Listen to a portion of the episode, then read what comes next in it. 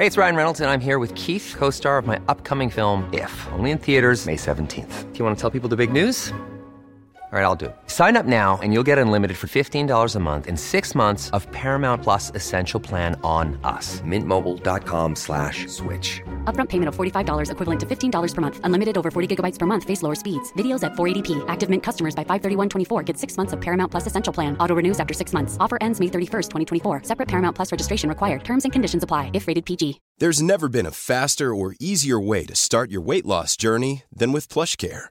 PlushCare accepts most insurance plans and gives you online access to board-certified physicians who can prescribe FDA-approved weight loss medications like Wigovi and Zepbound for those who qualify. Take charge of your health and speak with a board-certified physician about a weight loss plan that's right for you. Get started today at plushcare.com slash weight loss. That's plushcare.com slash weight loss. plushcare.com slash weight loss.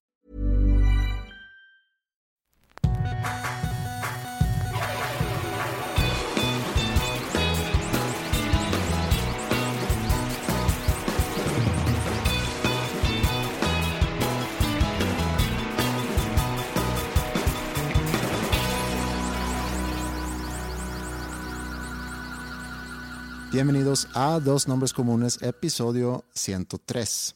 Fíjate que llegó un mail de, de una escucha. ¿Aquí estás? Hola. Aquí estoy, aquí estoy. Ok. ¿Llegó un mail? Llegó un mail de una escucha que quiero leer. Ah, ya somos de esos podcasts que lo hacemos más largo y dicen, ah, mira, ya está más largo, pero pues son mails No. y reviews. No somos, no hacemos, no No hacemos. El mail va a dar pie a algo que quería comentar. Dice, hola Andreas y Pepe, mi nombre es Luis Aguilar y les escribo desde el pasado. Sí, desde el pasado. Soy de los llamados Godines, así que los comencé... A ver, ¿de dónde viene Godines? ¿Por qué dicen Godines a los que trabajan en oficina? Yo me acuerdo de chico que yo escuchaba ese término y creo que es por el apellido, es un apellido. Y pues suena como que muy oficinista, muy recepcionista, muy así, no sé. O sea, a mí- me lo decían, digo, no me lo decían a mí, pero yo lo escuchaba este, por mi papá. O sea, no- mi papá no, no era Godínez, sino pues mi papá siempre fue señor de oficina, ¿no? Él lo decía. No, cuando yo iba y me mandaba de que vete con eh, fulanito para que te enseñe cómo funcionan las cosas aquí. Y haz de cuenta que escuchaba ese término de broma entre los empleados ahí. Y como que se puso de moda hasta hace unos, ¿qué? Hace unos seis años. No, no sé.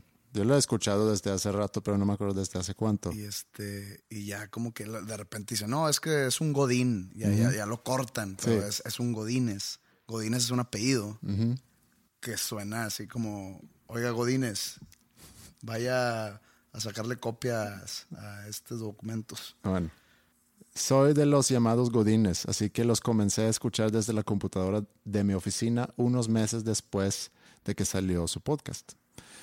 Solo que decidí escucharlos desde el capítulo 1, o sea, el piloto. Y me aventé los primeros dos episodios, pero luego tuve un problema con mi computadora en el trabajo y no pude escuchar más, así que les perdí la pista. La semana pasada decidí retomar los episodios, pero desde donde me había quedado. Al día de hoy voy en la tercera temporada, capítulo obsceno. Por esto es que les digo que estoy viajando al pasado y estoy escuchando lo que pasó en el otoño en el año 2016, siendo ahora otoño de 2018. Me siento como el Doc Emmett Brown cuando le escribió la carta a Marty McFly, algo así. Pepe entenderá la referencia sobre Back to the Future que le explique a Andreas. ¿Te explico? No llegó a su ese Back to the Future, supongo. Yo vi Back to the Future. Hemos platicado sobre Back to the Future. Ahorita no sé si él, no, yo creo que él debe haber escuchado ya el episodio donde hablamos de Back to the Future. Eh, sí, me dio risa que está bien. Sí, yo, sí, sí soy mayor que Pepe. eh, soy ya señor, pero sí me tocó ver esa película. Las tres. Bueno, La cosa es que pienso seguir escuchando el podcast en orden cronológico hasta emparejarme con ustedes en el 2018. De momento no sé cuánto tarde, pero siento que estoy escribiendo este mail al Andreas y al Pepe del futuro. ¿Tú alguna vez eh, escribiste en, tu infancia, escribiste una carta para ti mismo del futuro? Es buena idea. Se le llama, ¿cómo se le puede llamar? ¿Cápsulas de tiempo? Sí, como una cápsula del tiempo, sí. Debía haberlo hecho. Bueno, obviamente si lo hubiese hecho, creo que pudo haber sido una tarea del colegio. Porque así como por, por mi propia iniciativa y motivación, dudo que, es más, dudo que alguien, un niño, lo haga por su propia iniciativa, porque pues no, no piensas tan a largo plazo. Pero no, debía haberlo hecho. Este, me han encargado hacerlo, pero a escribirle al revés.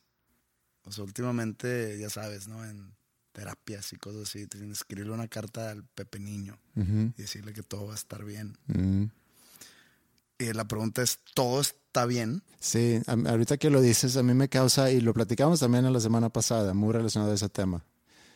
Cada vez hoy en día que pienso en esos temas, me, no sé, me causa una, me, me, causa una emoción, me da, me da tristeza, eh, me da melancolía, todo ese tema de pensar en el, en este caso el, Andreas chico.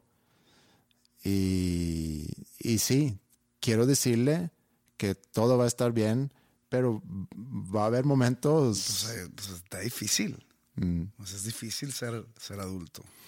Creo que un mensaje es precisamente eso. La vida no es fácil. Hay mucho sufrimiento en la vida y, y cuando hablamos de sufrimiento, hay obviamente niveles de sufrimiento los dos somos muy privilegiados eh, en, muchos sentidos, pero aún así vivimos con nuestras mentes, con nuestros pensamientos y, causamos ese sufrimiento a nosotros mismos. No son necesariamente factores externos, falta de comida, falta de dónde dormir, falta de ropa, necesidades básicas que ya están muy cubiertas, pero todos tenemos esos pensamientos que nos termina jodiendo. Pero no era por eso que, quise leer ese mail, porque se me hace muy interesante todo ese tema del pasado y el futuro. Y ahorita, últimamente he escuchado mucho a, a Yuval Noah Harari, que escribió el libro Sapiens. Creo que tú leíste ese libro, ¿no? Lo dejé a la mitad. Me convencieron de leerlo, pero con mentiras. Bueno, no con mentiras. Yo entendí otra cosa mm. y resultó que está muy científico y muy muy arqueológico. Mm, Yuval es historiador, es científico este, historiador. Yo pensé que era más antropológico. Entonces me dicen, no, que habla sobre, sobre cómo ha evolucionado la religión y la economía, el dinero en sí en, la gente, cómo, cómo todo es una ficción. Pero entonces lo empiezo a leer y veo mucho sobre la revolución industrial, la revolución agrícola y cómo los cavernícolas hacían su comunidad. Entonces, todo eso la verdad no, no me interesó tanto. Y luego me dijeron, sí, tú síguele porque se pone bueno. Y dije, ¿sabes qué? A mí me lo dieron el año pasado en Navidad y, y, hasta la fecha no, no lo he abierto, pero he escuchado a él mucho en diferentes pláticas. Hablando de ese libro, pero luego escribió otro libro que se llama Homo Deus. Homo Deus. Y acaba de sacar otro libro que se llama en español, ¿qué será? 21 lecciones para el siglo XXI. 21 Lessons for the 21st Century. Y ahorita... 21 y 21. E, es el, el, negocio de hasta de un historiador, es encontrar un título pegajoso. Ahí tengo el libro de Jordan Peterson. Ajá, que son 12, lessons, 12 lessons of life. Ajá. ¿Lo compraste reciente? Me lo regaló un fan en McAllen. ¿En serio? Sí. Muy bien. Lo voy a leer, de hecho, eh, acabo uno y me echo ese porque suena interesante y, y podíamos hablar aquí de Jordan Peterson. A ver qué, a ver qué dice el viejo. Bueno, Yuval entonces habla mucho sobre diferentes escenarios del futuro. Estudia el pasado y ciertas tendencias y luego ya empieza a pintar escenarios del futuro. Muchas veces como distopias, y no quiere decir que así va, va a terminar, pero habla mucho sobre los avances tecnológicos, tecnología biológica, biotech, no sé cómo se diga eso en español, biotecnología biológica, Biotecnología. se dice. Y cómo eso en un futuro nos vaya a afectar. Por ejemplo, sabemos que conforme vaya desarrollándose más la inteligencia artificial, vamos a, a- a poder sustituir en el mercado laboral varios trabajos con inteligencia artificial. Que has, ha, ha venido pasando los últimos 30 años. Sí, y en una de las pláticas habla sobre el libre albedrío y que realmente nunca existió por circunstancias eh, genéticas, sociales, etc. O sea, nosotros tenemos en nosotros factores que de alguna manera predetermina nuestras decisiones. Y hay obviamente factores sociales, eh, nuestro entorno influye mucho en las decisiones que tomamos. Entonces, él, él alega que el libre albedrío quizá nunca ha existido. Mm, es que, pues, como lo pone él, un libre albedrío puro, pues no va a existir, porque el ser humano, que es el que tiene o tendría libre albedrío, está en una ecuación con varios factores que incluyen los externos, tanto como los internos. Los factores externos siempre van a ser parte de la ecuación para llegar a ese libre albedrío, entre comillas, que, que dice este señor que no existe. Yo creo que sí existe, pero pues en libre albedrío tiene que haber un factor externo que lo manipula de alguna manera para que tú tomes una decisión en base de ese libre albedrío. Porque pues está cabrón decir, no, pues el libre albedrío no existe porque siempre va a estar manipulado por factores externos como lo que piensa la sociedad o las necesidades que tiene tu familia. Pues claro que sí, nomás que pues este libre albedrío de decir, tomo ese trabajo o tomo el otro. Sí, navegas. Navegas en función de, a lo mejor, de tu libre albedrío O, o no entre tomo esos ninguno de esos trabajos y voy a emprender algo yo solo. Pero eh, el punto que él hace es que por lo menos no había antes quien entendía más sobre nosotros mismos que nosotros. Nosotros nos conocíamos, bueno, es cierto, hay quienes se conocen más que otros, hay quienes se pasan toda la vida ignorando quiénes son, cómo funcionan y por qué sienten lo que sienten, etcétera. Hay quienes le dedican tiempo a eso, pero es muy difícil que alguien más vaya a saber más sobre ti que tú. Pero lo que dice es que ahora hay empresas con acceso a la información que pasa en nuestros cerebros y que pueden entender más sobre nosotros que nosotros mismos. Por ejemplo, eh, que yo creo que a todos nos ha pasado. Si tú estás scrolleando Instagram y de repente aparecen anuncios, a mí me llama la atención que casi todo lo que ponen de ropa son cosas que a mí me gustan. O cuando estás eh, buscando cosas en Google, de repente aparecen anuncios muy relacionados a algo que tú hayas buscado antes. Esas son cosas muy básicas. Ahora, si lo llevamos un poquito más, cuando las empresas empiezan a monitorear tus movimientos de, de los ojos, cuando tú estás viendo o interactuando con tu computadora o con la pantalla de tu computadora, él da el ejemplo, él es homosexual y da este ejemplo. ¿Qué tiene que ver que somos homosexual? Porque, por el ejemplo que voy a dar. Cuando tú estás interactuando con, con, tu computadora, viendo anuncios, puede ser que te atraen más los anuncios con chavos, o a lo mejor se te va la vista hacia chavos sin una camisa, o digo, algo que pudiera delatar tu preferencia sexual. Entonces la computadora puede detectar eso inclusive antes de que tú sepas o que tú conozcas cuál es tu orientación sexual.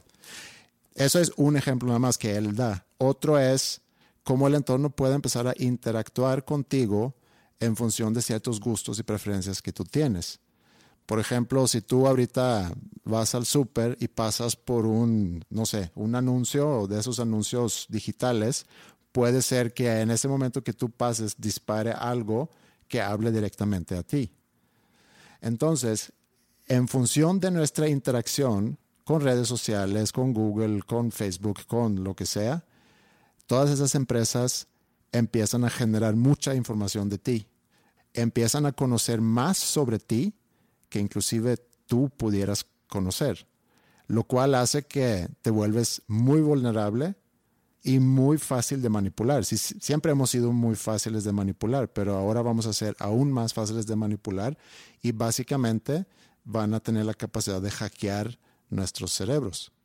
Y cuando se habla sobre la importancia de conocerte a ti mismo, y ese es su punto, ahora más que nunca tenemos la responsabilidad de conocer bien quiénes somos nosotros para poder navegar en ese entorno y poder tomar mejores decisiones que tienen más que ver con nosotros y nuestros intereses y no con intereses de grandes corporaciones. Pues bueno, de ahora en adelante voy a tratar de ignorar esos anuncios que me, que me tira Instagram o porque sí he comprado cosas así. ¿eh? Lo que me pasó estando en Maine, pues ya sabes, no mucho tiempo solo, mucho tiempo libre. Dije, tiene que haber algo que hacer. Era viernes, bueno, iba a ser viernes y necesito una distracción. Y empecé a buscar conciertos en el, en el área, ¿no? En mi celular. Esto fue en mi celular. Entonces encuentro un concierto en New Hampshire, que está como a tres horas o tres horas y media donde estaba yo. Todo esto en mi celular, ojo. Y digo, ok, deja comprar boleto y, y pues ya. Lo compro en mi celular, todo bien. De repente, no sé, tres horas después saco mi computadora y empiezo a trabajar ahí y me sale por todos lados anuncios de ese mismo artista. Yo, qué ah, chinga, ¿cómo sabe la computadora? Porque lo compré vía, o sea, busqué el concierto en una página que se llama Polestar y ahí le pico a un link que me da Ticketmaster. Esto fue en mi, en mi celular otra vez, lo abro la computadora y mi computadora ya sabe que compré un boleto de ese artista. Sí. Pero y ahora me está promocionando otras fechas de ese mismo artista vía mi computadora. Entonces dije, ¿qué pasó aquí? Que es un buen servicio. Sí, es un buen servicio, pero alguien, el señor Internet, sabe todo lo que hago. Y cada vez vas a ver más. Todo lo que hago, o sea, ya, ya mis acciones ya no son privadas. No. Y ese es el ejemplo de Yuval cuando dice, cuando empiezan a activar las cámaras, que yo no sé si ya están activadas sin que nos demos cuenta, y empiezan a ver nuestros movimientos de ojo, como, qué es lo que nos llama la atención en una pantalla, dice él que hasta Google, si es Google, pudiera saber mi preferencia sexual antes de que yo lo sepa. Pero ¿y qué tal si donde hay un batillo mamey, mm. donde se supone que está, yo tengo una aplicación ahí abierta que lo está tapando y estoy leyendo lo que dice mi aplicación y la camarita piensa que estoy viendo el batillo encuerado, pues estoy viendo ahí y hago cara de, placer en cuestión de que me gusta lo que estoy leyendo.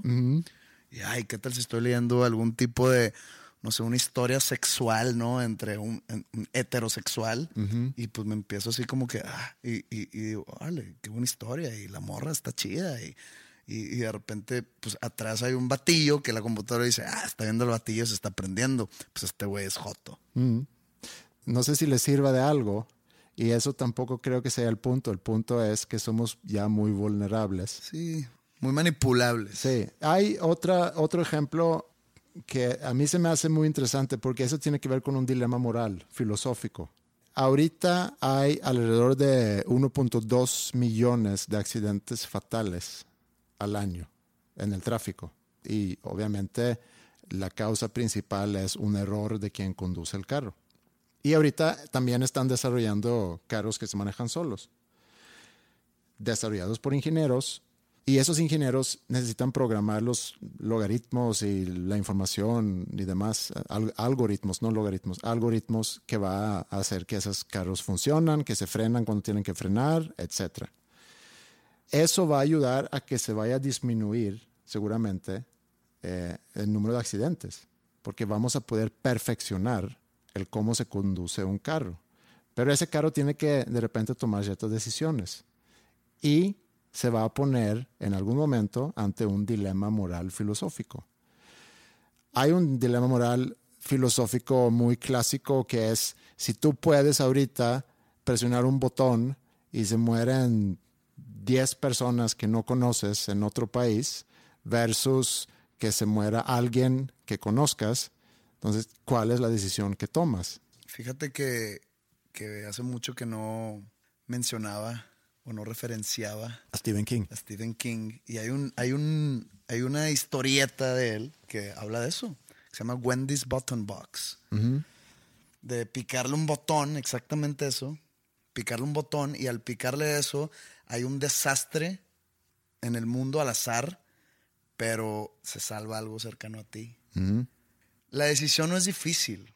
Es difícil el realmente dimensionar las consecuencias de eso, porque la decisión es de que, oye, se muere tu mamá o se mueren 10 pelados que nunca has conocido que viven en Transilvania, pues dices, pues obviamente prefiero que se mueran, no que prefiera, pero pues a que se muera mi mamá. Entre esas dos opciones. Sí, pues es fácil, ¿no? La, la, la opción es fácil. El problema es si ya te metes moralmente a, a- a- pues te estás viendo egoísta de, de algún Sí. tipo. Entonces la decisión no, no- no es difícil, sino es el dimensionar la consecuencia o, o- o- o lo grandioso, y no lo hablo como algo positivo, sino como en tamaño Sí.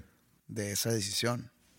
Pero esa es una decisión que realmente nunca tenemos que tomar, más que en la ficción, salvo ahora. Porque la gente que tiene que programar los algoritmos de esos carros tiene que definir si ese carro está manejando, el dueño está dormido atrás, lo están llevando a su trabajo o donde se vaya, y de repente sale una pelota a la calle y dos niños vienen atrás de esa pelota.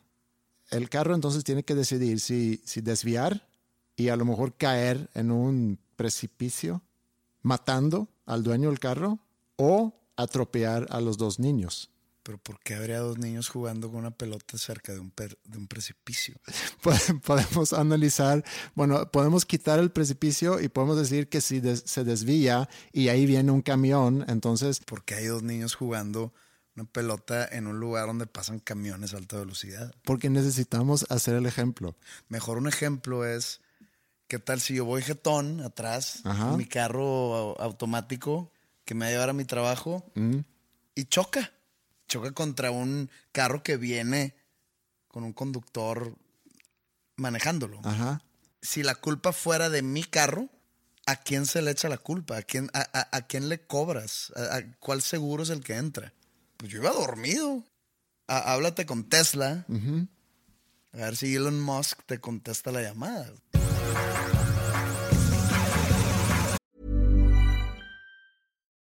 Millions of people have lost weight with personalized plans from Noom, like Evan, who can't stand salads and still lost 50 pounds.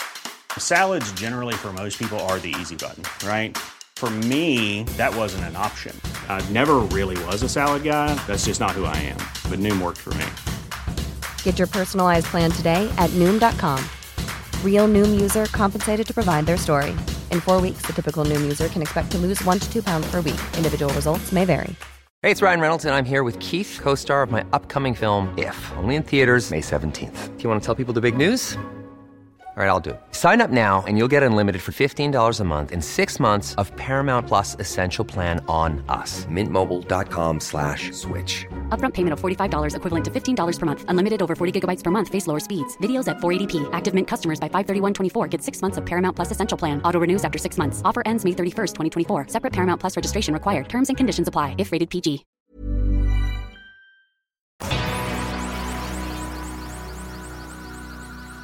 Oye, ¿te acuerdas? ¿Te acuerdas? Uh, cuando toqué aquí en la Macroplaza en el evento ese de Santa Lucía, Sí, hace mucho. que tú, tú ayudaste a organizar. Quien organiza el festival, a nosotros nos contrataron para contratar talento, como se dice. Hubo uno, este fin, ¿no? Hubo la continuación. Sí, el cierre y el concierto estelar del cierre se llevó a cabo el viernes pasado. Y porque yo, o sea, yo no merezco ese, o sea, yo no merecía estar en el estelar, por lo que estoy entendiendo. No, no merecías estar ahí. Aparte, tú no podías tocar ese día. Sí, cierto. Pero digo, esa es, es la razón que yo me invento. Digo, fue una razón real, pero que digo, ah, con razón yo no pude estar en el estelar. ¿Cómo estuvo? Estuvo bien. Estaba feo el clima, ¿no? Feo el clima, eh, se juntó mucha gente y a mí me tocó estar pues muy al pendiente de las bandas que iban a tocar. Tocó Plastilina Mosh, Chetes, Gran Silencio, Celso Piña con Pato Machete y también el ganador de- del concurso que hicimos, una banda que se llama Nosotros los Olvidados. Y me tocó organizar logística de las bandas, asegurar que tenían el catering y que el backline y todo eso, ¿no? Muy, muy buena producción, entonces la verdad no era muy complicado, pero me llama la atención ese tema del catering y no, y no es que me llamó la atención ahorita, sino es un tema que he tenido desde hace tiempo, de que las bandas... Explica nomás qué es el catering. El catering es una banda, si tú contratas a una banda, mandan algo que se llama rider. En ese rider vienen todo el equipo que esa banda necesita para poder llevar a cabo su, su presentación de qué tipo de amplificadores, cuántos micrófonos, qué piden de, de, luces, qué piden de consola, de PA, etcétera, etcétera, etcétera. Todo está ahí. Mandan un stage plot donde en stage plot es necesitamos que se monte de tal manera, el cantante va en medio y luego quiero el bajo a la derecha, etcétera, ¿no? Eh, muy técnico y muy detallado y, y, muy entendible porque sin eso pues no se puede llevar a cabo el evento. La trama del escenario. Stage Sí, ¿no? plot, sí. Sí. Está, está muy dramático, ¿no? ¿Cómo es la trama de tu concierto? Sí. Y Hay un twist al final, que el baterista se va para adelante y el bajista se convierte en bailarín. Sí. Eh, y lo que normalmente pasa es que la producción, que o sea, la, la empresa que está a cargo de la producción o el promotor, manda al artista un contrarider donde, donde pone, mira, esto es lo que vamos a poner. Entonces, el equipo del artista analiza eso y dice, ok, va. Pasa de repente que llega una banda a presentarse en algún lugar y no están cumpliendo con lo que ha pedido en su rider y se cancela el show. Parte del rider es el catering. Pero el catering viene de una palabra en inglés que es catering, Sí, pero se dice catering en español. pero aquí ya es catering, Sí, como si fuera un nombre propio. sí. Yo trabajé muchos años en catering, llevando comida a diferentes eventos. Ya lo he platicado aquí a, a diferentes comerciales. Yo trabajé en un restaurante. Ah, pues chance cuando lo platicaste no te estaba poniendo atención. Bueno, no te porque no recuerdo de haber escuchado eso. 103 episodios así. Bueno, ok. Entonces el catering es una parte de los requerimientos de un artista. Sí, que pone que quiero 48 latas de cerveza, quiero tantos refrescos, quiero un, no sé, panes, quesos, alcohol, limones, té, toallas. Y siempre he pensado, oye, se te paga por venir a tocar. A algunos muy bien. Ah, va- va- vas a atacar. Ok, venga. Porque me voy a defender. Sí. Voy a defender a mis, Está bien, a tus a colegas. mis colegas. Está bien. Se te paga por venir a tocar, se te paga bien, a algunos a lo mejor no tan bien, digo, hay niveles. Vienes a presentarte, entiendo que quieres que haya agua, que haya toallas, que haya cosas muy básicas para que tú estés a gusto antes de tu, de tu presentación y que cuando te bajes pueda haber también algo, una cena o lo que sea. Eso queda muy claro pero que te metas mucho en detalles. Hay una, y hay una historia relacionada con eso de Van Halen, que ¿No, ¿No era Ozzy Osbourne? según yo es Van Halen, que, ¿De los M&M's? que tenía en su rider, tenía especificado que quería, no sé, un bowl de MMs, pero sin los MMs cafés. Y cuando llegaban ellos al, al lugar, al venue donde iban a tocar, siempre lo primero que hacían era fijarse si en el bowl de MMs había MMs cafés. Porque, ahí te va, ¿por qué hay algo así? Es como un test al, al promotor o al empresario. Si está ese bowl sin los M&M's café, es porque está todo lo demás. Porque si eso tan detallado está, quiere decir que todo lo demás va a estar también. Sí, ellos tienen un punto en hacerlo. Está bien.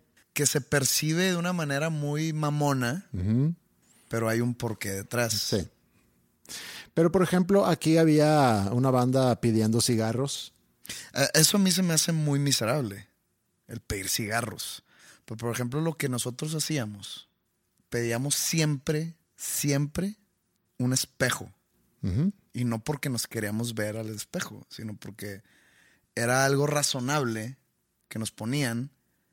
Y si veíamos el espejo, porque era espejo de cuerpo completo, si nos ponían el espejo cuerpo completo, ya sabíamos que todo lo demás iba a estar bien.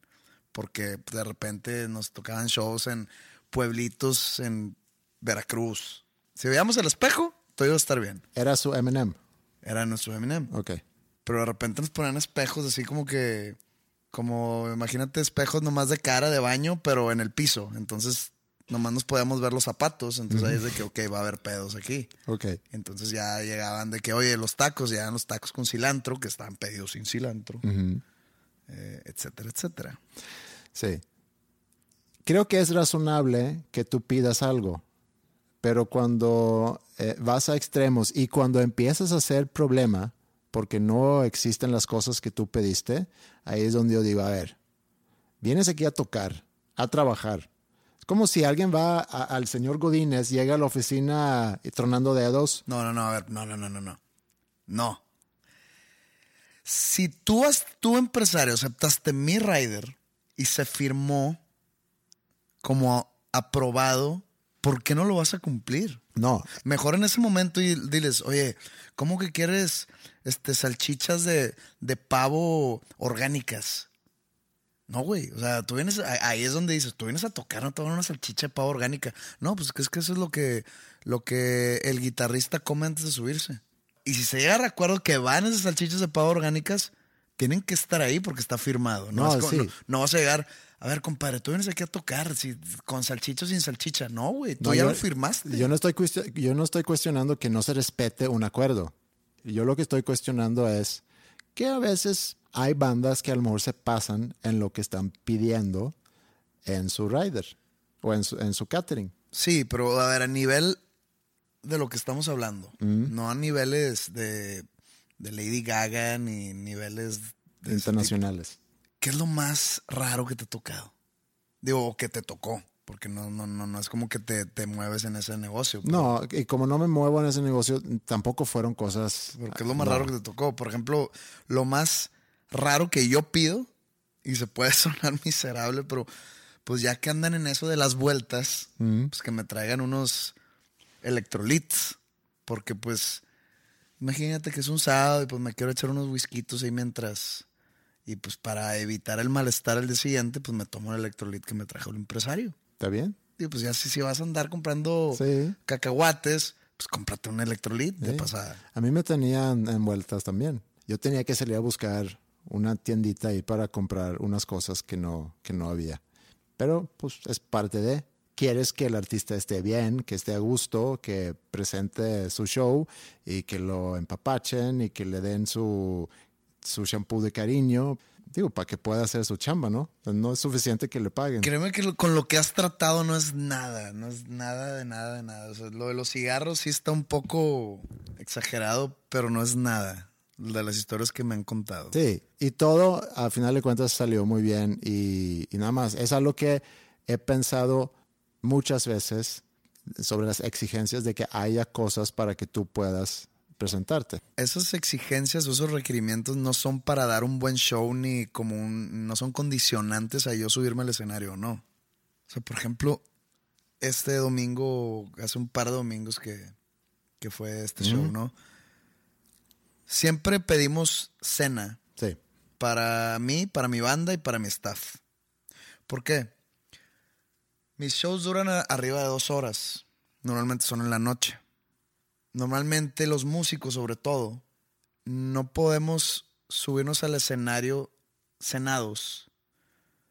Porque, pues, hay mucho movimiento, hay mucho sudor, hay mucho, mucha exigencia física que tener la panza llena puede causarte algún tipo de restricción sí, malestar. malestar. Sí. Entonces decimos, bueno, acabando, cenamos.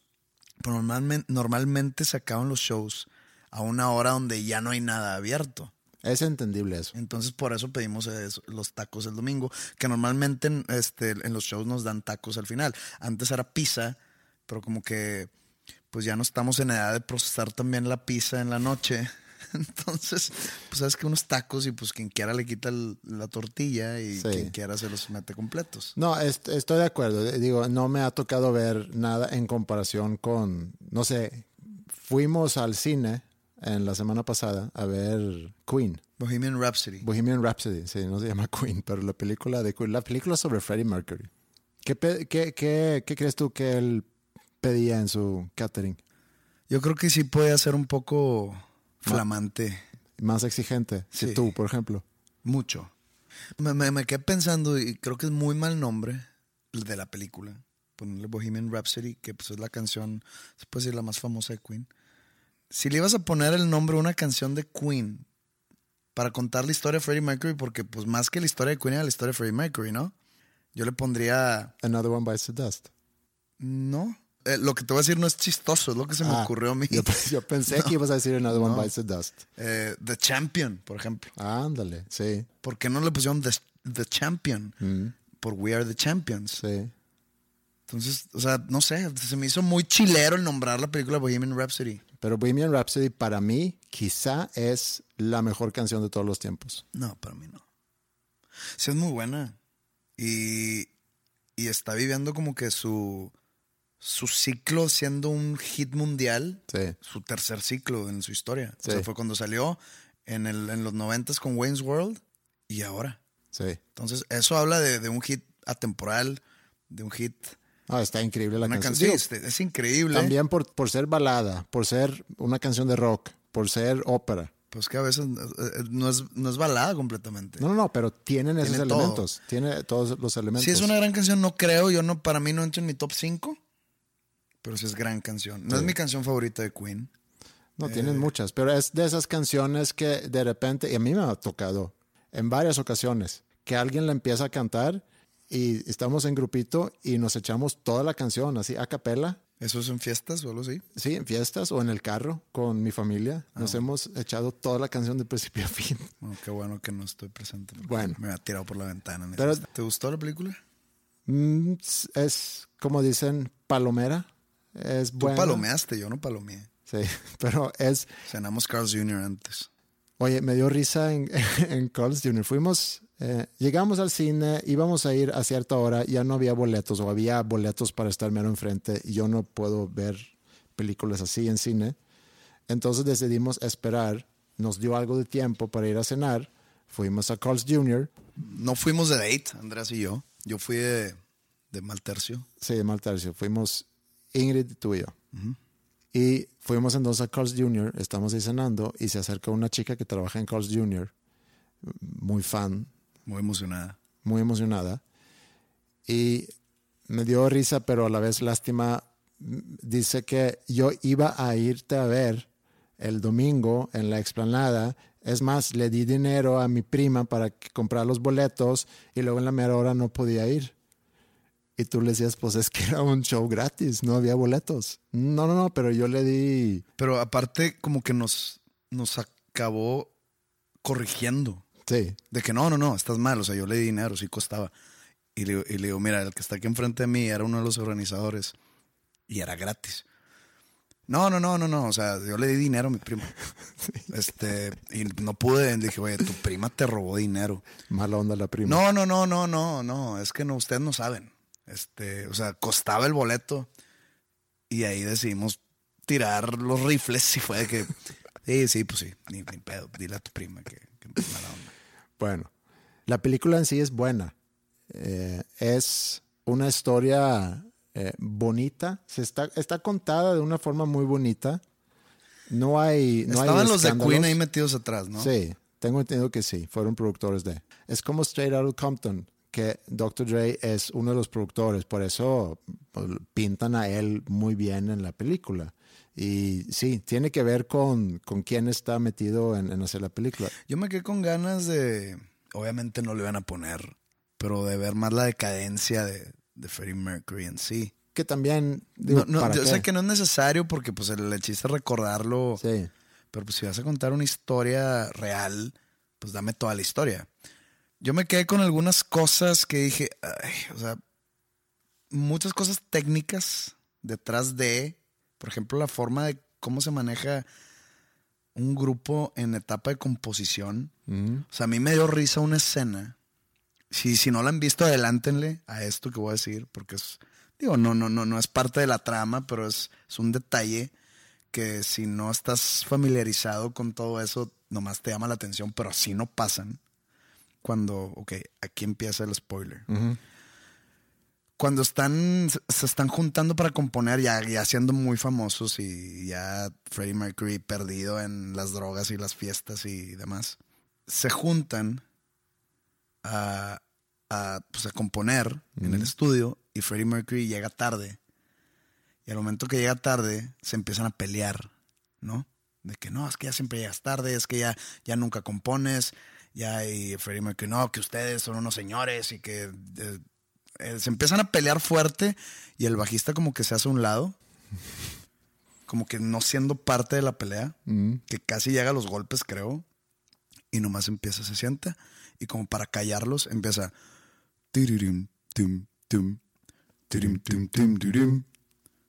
y como que la pelea se para y todos lo voltean a ver, ¿qué es eso? ¿Eso es tuyo? Sí. Suena bien. Pues vamos a tocar o qué diablos. Y empiezan de repente a tocar y eso no pasa, güey. Pues a lo mejor pasó. No pasa, eso te lo juro por mi vida que no pasa. A que no haya pasado a ti. No, no, no, no, no, no, no. Habla, eh, haz una encuesta de tus amigos músicos. Eso no sucede. De repente ya porque, porque el bajista trae un buen riff, ya todos volvieron a ser los mejores Bueno, eh, amigos. pero eso a lo mejor es un ejemplo de por qué digo yo que la, Está muy que la- película es, tiene esa onda bonita.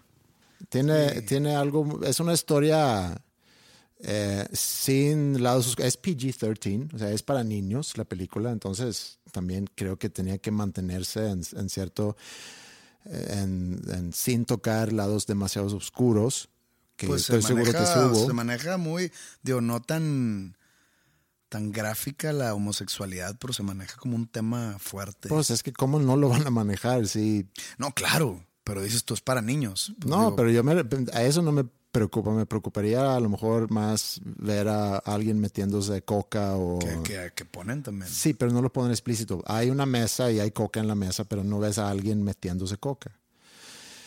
Eh, no hay escenas sexuales, digo, sean homosexuales o heterosexuales, pero tampoco hay escenas explícitas de sexo. Entonces, lo- lograron mantenerlo en PG-13 para llegar a un público más grande y hicieron lo correcto. Porque, Hay besos homosexuales, ¿no? Sí, pero yo creo que eso ya estamos muy pasados de eso hoy en día. ¿Tú crees? Sí. Digo, yo no tengo problema, pero pues, No, eh, no ¿Para dudo que aquí hay así, pero aquí hay, hay papás que no quieren que sus hijos vean un beso entre hombre y mujer en una película.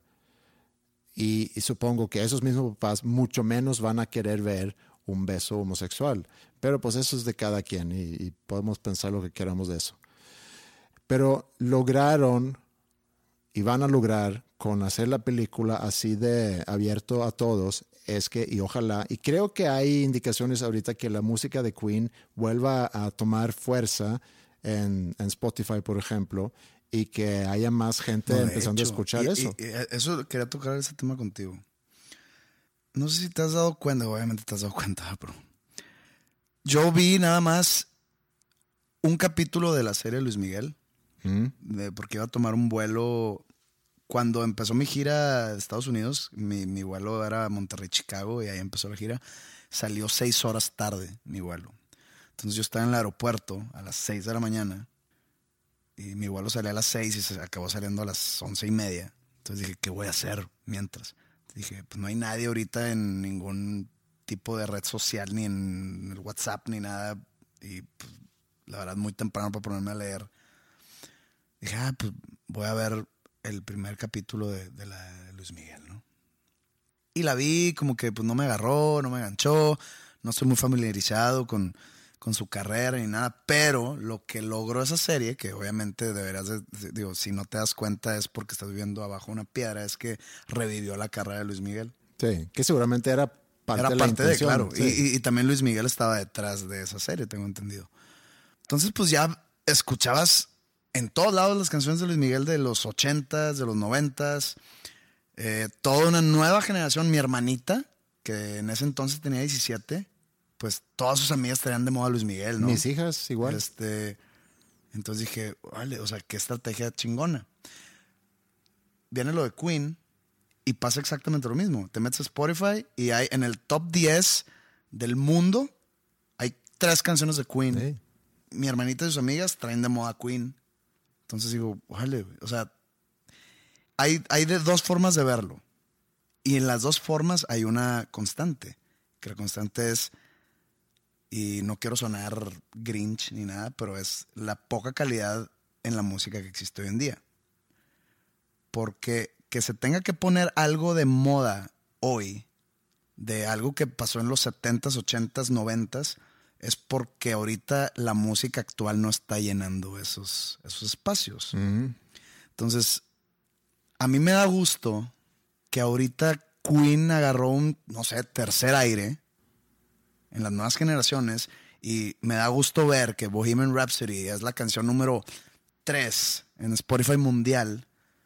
No porque yo sea defensor de Queen o sea el fan de Queen, no, sino porque, ok, las, las generaciones nuevas que están usando las plataformas de esta manera están escuchando buena música. Sí. Con Luis Miguel digo, pues no, no, no conozco mucho, pero pues y no es como que soy muy pro Luis Miguel, pero ahí me di cuenta de la falta de música hoy en día que la gente tiene que voltear hacia el pasado para agarrar un nuevo, digamos, fandom. Y qué padre que las nuevas generaciones están descubriendo una banda como Queen. Sí, De exactamente. ese nivel, de esa digo. calidad musical y Artística, esa ar- calidad sí, artística. Calidad artística, exactamente. Pero palabra. entonces, a- a- si, em- si le buscas un porqué a eso, ¿qué, qué te encuentras? ¿Por qué las nuevas generaciones están... O sea, yo cuando tenía 14, no recuerdo que haya pasado algo así.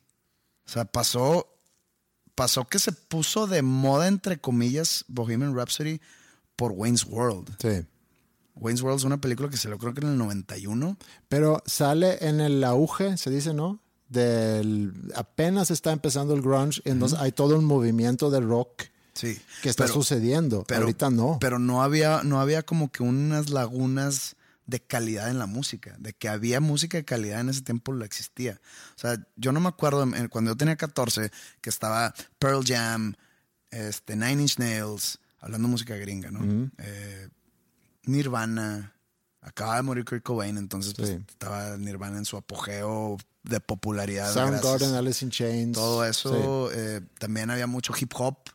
eh, estaba apenas como que renaciendo, entre comillas, el punk con The Offspring y con Green Day.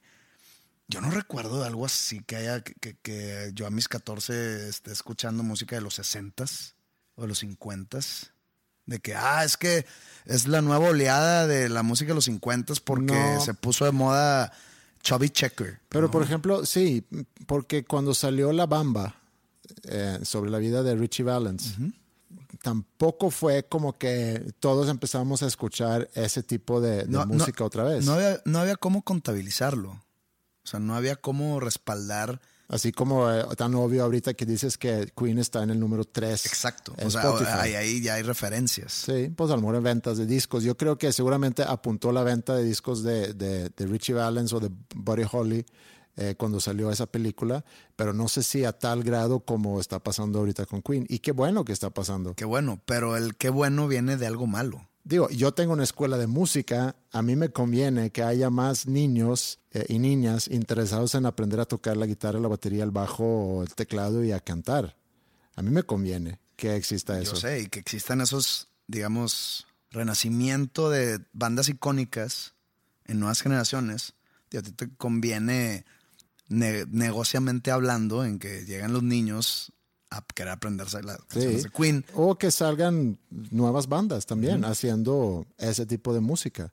Porque hoy en día como banda nueva y la tienes bastante, bastante difícil. Lo hemos platicado tú y yo en varias ocasiones como fuera de este podcast. Digo, a mí me toca apoyar a algunas bandas que se han formado dentro de la escuela y ahorita también lo viví cuando hicimos este concurso de ver, de, de juntar talento del Estado a, a que vivieran la experiencia de, de concursar y luego ya ganar y presentarse Que ante antes un... esos concursos eran demasiado comunes. Sí, sí, sí, sí. noventas. No, no es algo nuevo, o sea, el concurso No, no, como no, formato pero ahorita yo he- digo, no me he enterado de la existencia de muchos de esos concursos. no hay, no existen las grandes iniciativas como antes, como por, ¿cómo se llamaba? Rock, rock Campeonato de Telcel y de varias marcas, sí, que han hecho ese tipo de concursos, que creo que son muy importantes. Creo que las bandas hoy en México se la están pelando mucho y por, y por muchos factores. Digo, el factor principal es el público.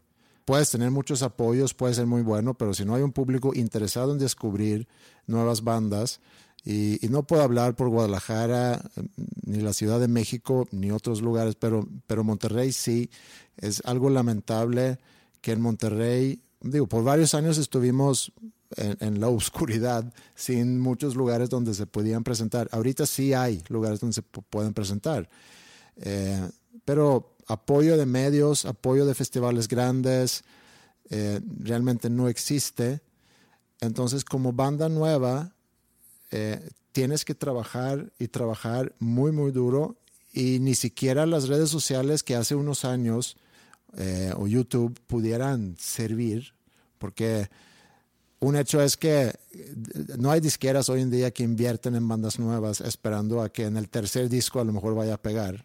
Las disqueras hoy en día agarran una banda que ya tiene un following, que ya vende boletos, etc. No, pero ellos quieren, quieren sacar ya provecho inmediato. Agarran una banda donde saben que el primer disco puede ser que venda algo, pero sobre todo podemos armar una gira y, del, y de los shows podemos recuperar. O que tengan un hit a la primera. Sí, pero desde hace unos años ya tienes más facilidades para poder grabar. Puedes grabar cosas en tu casa, puedes subirlo a, Spotify o a plataformas digitales, puedes grabar un video con recursos más o menos y lo pones disponible en YouTube. Hace unos años eso era una ventaja. Hoy en día todo el mundo lo hace, entonces ya es aún más difícil a que alguien te vaya a descubrir así. Y las cosas tampoco se hacen virales hoy en día. Yo creo que el último video musical que se hizo viral debe haber sido Gangnam Style, que fue hace, no sé, ocho años, o esa banda eh, OK, Go, que también hicieron unos videos innovadores y que se volvieron medio virales, pero eso también fue hace ocho años. Pues pasó, creo que este año o el pasado, el, el, video de Childish Gambino, ¿no? Que, que se hizo muy viral. A, mí no me agarró, no le entendía la canción, el video, pues digo, Obviamente no fue, supongo yo, que no fue idea de él, sino tiene un director detrás. Ese video sí se hizo viral. No sé cuántos views tenga ya, pero, pero agarró un buen número de views muy rápido. Tienes razón. Ahora no sé qué tanto impactó su carrera. Pues creo que ya, ya, la, su carrera musical como Charles Gambino creo que ya le puso un hasta aquí. ¿En serio? Eso leí que iba a ser su última gira y su último disco. La cosa es que bandas nuevas y no solamente por, por, lo que el público en general está escuchando hoy en día, pero bandas de rock, si nos vamos a mantener ahí, eh, lo tienen muy, muy difícil. Pero a la vez sé de muchas bandas que todavía viven con la ilusión de que graban unas cuantas canciones, empiezan a, recibir palmadas en la espalda de amigos, familias y demás, y piensan que pues ya lo hicimos, o ya lo vamos a hacer.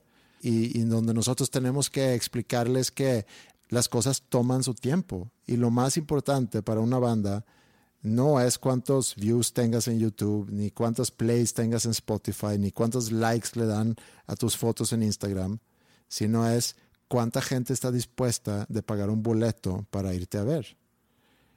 Y digo, yo no sé en el caso tuyo, cuando ustedes empezaron, no sé cuántos hayan tardado, en, poder construir ese público y empezar a generar un dinero. Lo que nos salvó a nosotros en su tiempo fue que siempre fue un hobby.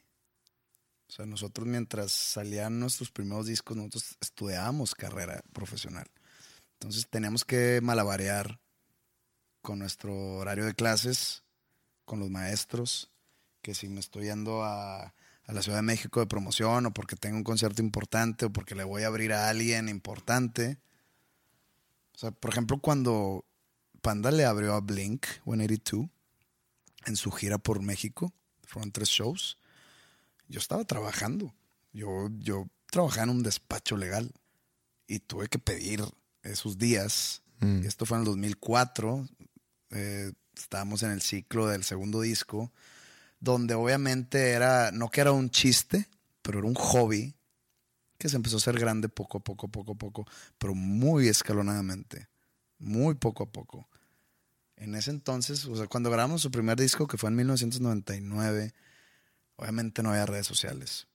Obviamente las disqueras transnacionales todavía vendían esa cantidad enorme de discos, de discos físicos. nadie nos volteaba a ver, porque uno, teníamos un género de música que no era popular en el momento. Número dos, eh, éramos una banda independiente sin recursos ni de inversionistas, ni de nada. Entonces, obviamente nuestra disquera independiente sí nos metió dinero, pero a su nivel. Y no salíamos de tocar en el primer disco, no salíamos de tocar de Monterrey. Nos la vivíamos donde fue el concierto ese de la explanada. Ahí nos la vivíamos todos los fines de semana, ya sea tocando en festivales de radio, o en eventos del estado, o eventos de la ciudad de Monterrey, o cosas así gratuitas, el Teletón etcétera. Eran puros shows gratuitos en que pues no, no nos importaba a nosotros en ese momento no estar ganando dinero porque estábamos estudiando. Entonces era como, no sé, como si unos chavillos de 19, 18 años, en vez, en vez de juntarnos a, jugar fútbol, que también lo hacía, pero pues era que podemos juntarnos a tocar. Y tenemos un una tocada el sábado en la tarde en la, en, la explanada de los héroes. El sábado a las 5 de la tarde, pues íbamos, tocábamos y después, pues ya retomamos nuestra vida. Nos íbamos al estadio, salíamos a la fiesta con los amigos. Pero no era algo que yo estaba buscando dinero. Yo, o sea, yo nunca dije, oye, ya lo hice mucho, ¿eh?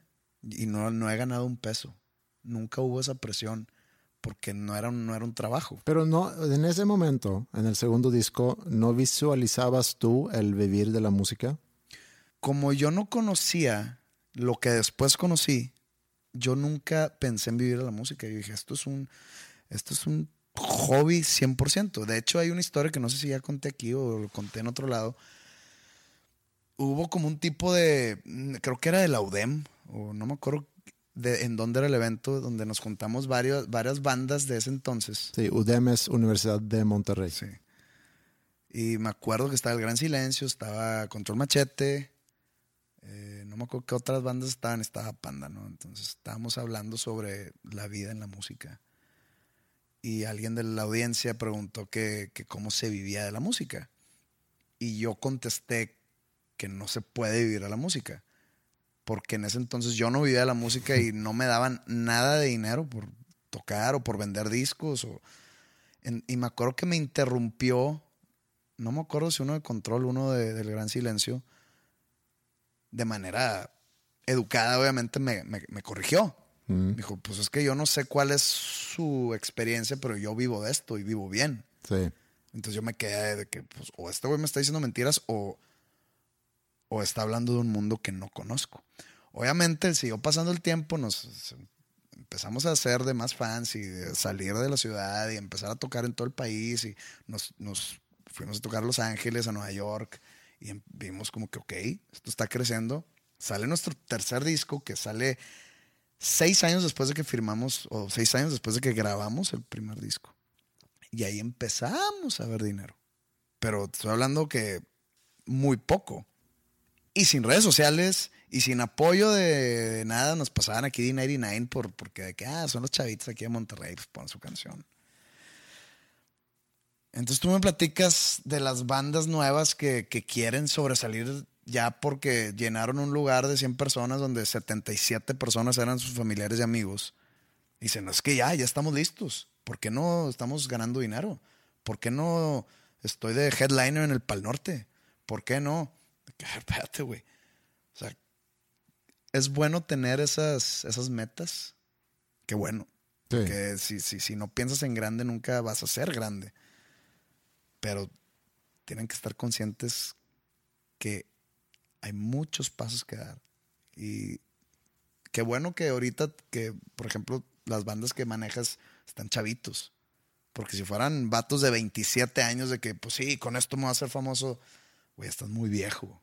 Y perdón si hay alguien aquí que tenga 27, 28 años que todavía tenga el sueño de ser rockstar. Ya, o sea, ya empezaste tarde. Yo tuve la fortuna de empezar muy chico. Y me pongo a pensar y digo, sí, sí, sí fui afortunado en empezar chico con mi banda. Entonces yo ahorita a mis 38 años tengo una carrera de pues casi 20 años. Y, y sí fui afortunado por muchas cosas, pero hay mucho, y mucha chinga y mucho trabajo detrás. Eh, creo que las nuevas bandas no se imaginan la chinga que, que les espera si quieren llegar a ser alguien en, en la música. Eso es como mi mensaje. Y es un buen mensaje. Mira, inclusive en la película de Queen ahí como que te lo, te lo explican. Cómo empezó esa banda donde va el Freddie Mercury a, a pedirles chance Mm. Y cómo empiezan como que a girar con una van y que se les echa a perder en la medio de la carretera, que la tienen que vender para grabar un disco y que grabando un disco de noche porque el, el- estudio de día graba bandas más profesionales. eh, cómo tienen que negociar con la disquera, cómo les, eh, les exigen un hit y cómo se puede llegar a estar eh, comprometiendo con la calidad artística de la banda de que, oye, ten mi canción de siete minutos, no, esto no va a funcionar, necesito una canción de tres minutos, vamos con la canción que le tiran carrilla, la canción esa de I'm in love with my car Sí. y la banda no quiere y o sea es, es- obviamente estos te lo ponen en siete minutos en la película Mm. pero esos fueron años Sí. fueron años de nada fueron años de, de no tener donde dormir no tener donde comer nosotros nos pasó lo mismo teníamos que dormir en el autobús y era un autobús viejo que que olía a, a lo que olía el baño Ujú. que teníamos que comer en, en un Oxxo, un sándwich de nada. O sea, es lo que, lo que teníamos. ¿Por qué? Porque pues estábamos estudiando, no generábamos un peso. Yo no tenía un peso. Y pues yo me rifaba, igual con mis compañeros nos rifábamos. Nos empezó a alcanzar para pues, ir a unos tacos. Y luego de que, oye, ¿sabes qué? Tengo ganas de una torta ahogada en Guadalajara. Ya me alcanza. Sí. Y hasta un día que no tenías ni siquiera que comprar tus tacos, nada más lo pedías en el catering. Me pagan por comer tacos.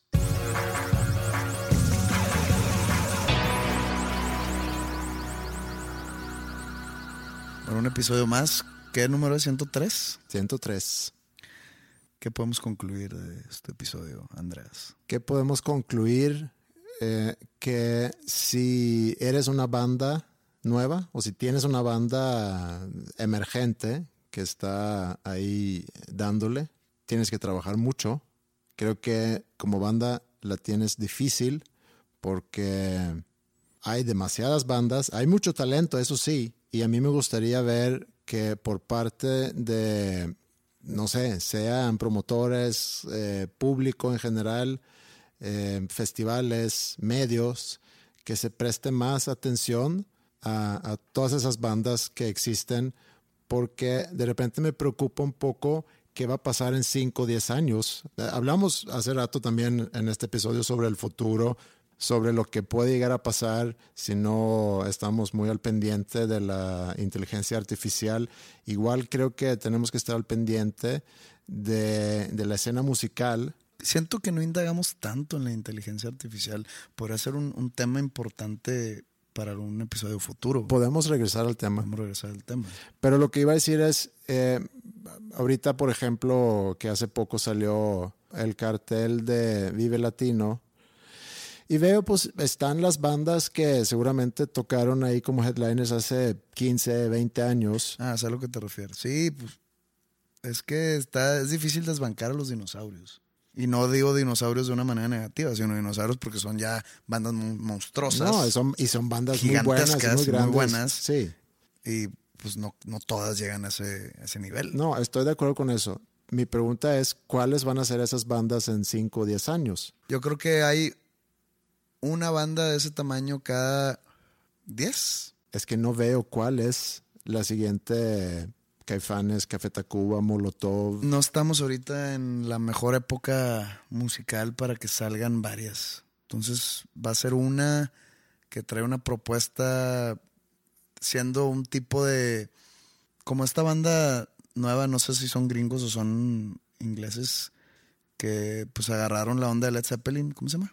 Ah, Greta Van Fleet. Como ellos, o sea, están creciendo mucho, pero pues es una banda que, que emula a Led Zeppelin, no estoy diciendo eh, en su totalidad, pero pues es un, un- un tipo de música Sí. que triunfó en el pasado. Que vienen a México, no sé si el próximo año, si es en ese, no me acuerdo, pero vienen a México, a la Ciudad de México. Pero a lo mejor, gracias a la película de Queen, ojalá, ojalá digo porque tú y yo nos gusta ese tipo de música y ojalá y que la película de, de Queen haga que haya un, un renacimiento ahorita del, del rock, que pueda ayudar a las bandas emergentes y que pueda haber un público ya con más interés de salir a ver esas bandas, porque como decíamos hace rato, lo que necesitas como, una banda es que haya un público dispuesto en pagar un boleto para irte a ver.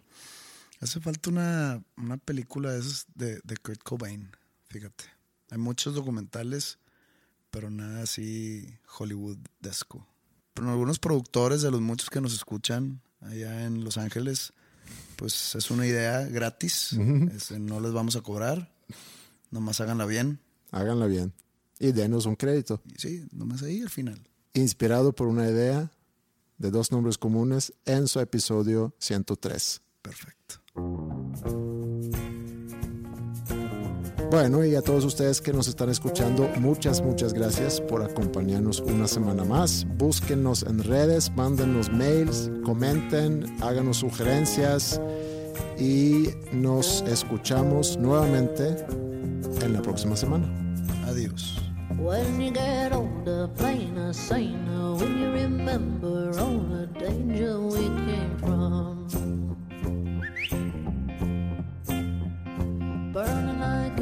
is falling tender, longing for the days of no surrender.